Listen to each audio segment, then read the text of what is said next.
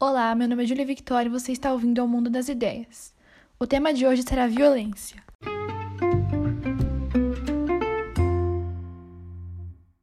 Violência é definida pela OMS como uso intencional de força física ou poder, ameaçados ou reais contra si mesmo, contra outra pessoa, contra um grupo ou comunidade, que resultem ou tenham grande probabilidade de resultar em ferimento, morte, dano psicológico, mau desenvolvimento ou privação. Embora a Organização Mundial da Saúde reconheça que a inclusão de uso de poder em sua definição expande a compreensão convencional da palavra. A violência será um comportamento natural? Na linguagem popular, a violência aponta para uma utilização excessiva e agressiva da força psíquica que conduz uma relação de brutalidade que avessa a humanidade. Mas reduzir a violência a um comportamento natural e insistivo conduz à destruição de toda noção de responsabilidade humana e, consequentemente, à tolerância daqueles que a praticam. Platão é o primeiro filósofo ocidental que menciona a violência desse modo. A violência ativa é como uma força de sedução que os tiranos exercem sobre espíritos fracos, e a violência reativa é a que cresce, por vezes, com a revolta por desespero.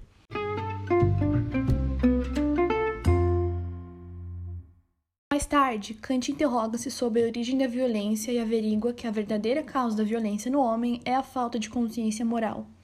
A violência exalta, sobretudo, uma fraqueza de caráter e uma procura de conforto. Se a violência não é racional, então não provém de uma fatalidade, e a gente pode fazer face a ela.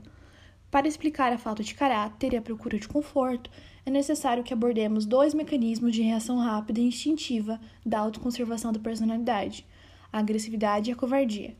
A pessoa agressiva é dominada pelo desejo de poder e com toda a força, a fim de compensar um grave estado de fraqueza interior.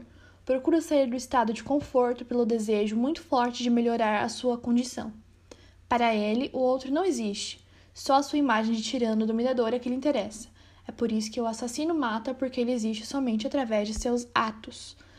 Ele não olha para os seus crimes nem para as suas consequências. Mata o outro que está dentro dele, a sua identidade profunda, ele próprio. Sartre diz: o outro caracteriza-se como aquele que transcende a minha transcendência, que me dá uma natureza que entendo como objeto do mundo, aquele que nem petrifica, aquele que pode ver o mundo segundo a própria perspectiva. Sintetizando, ele é aquele que me rouba o mundo através do qual a situação me escapa.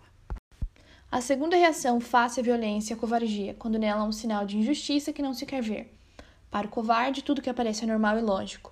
Ele não se aflige com o que se passa com o mundo e proclama que o homem é e sempre será violento, e vangloria-se afirmando que a violência faz progredir as coisas.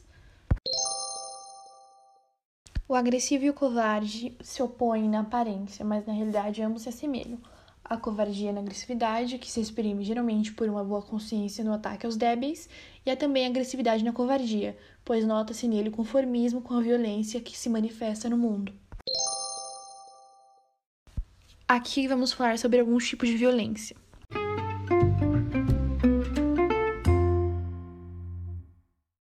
Violência física.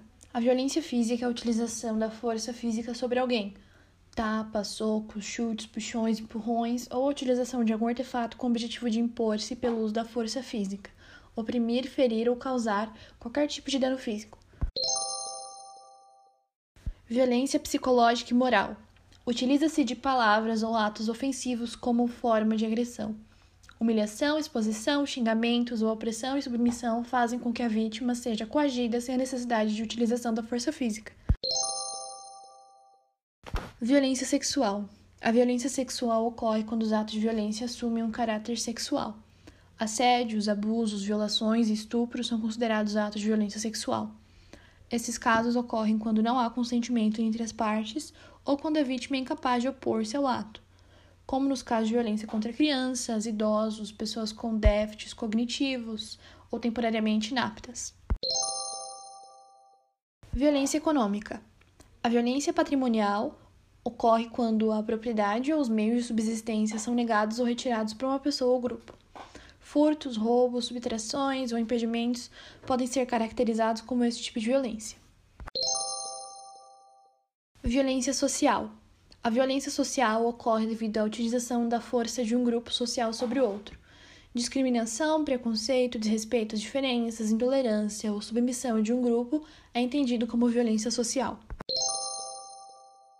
Violência doméstica. Violência doméstica ocorre dentro do núcleo familiar. Pode ser causada por companheiros, parentes ou tutores. Dentro dessa tipificação, predominam os casos de violência contra a mulher e os casos de violência contra crianças. Cada uma dessas categorias recebe uma atenção diferente do Estado a partir de leis e formas de prevenção. Esse foi o episódio de hoje, eu espero que vocês tenham gostado e até a próxima.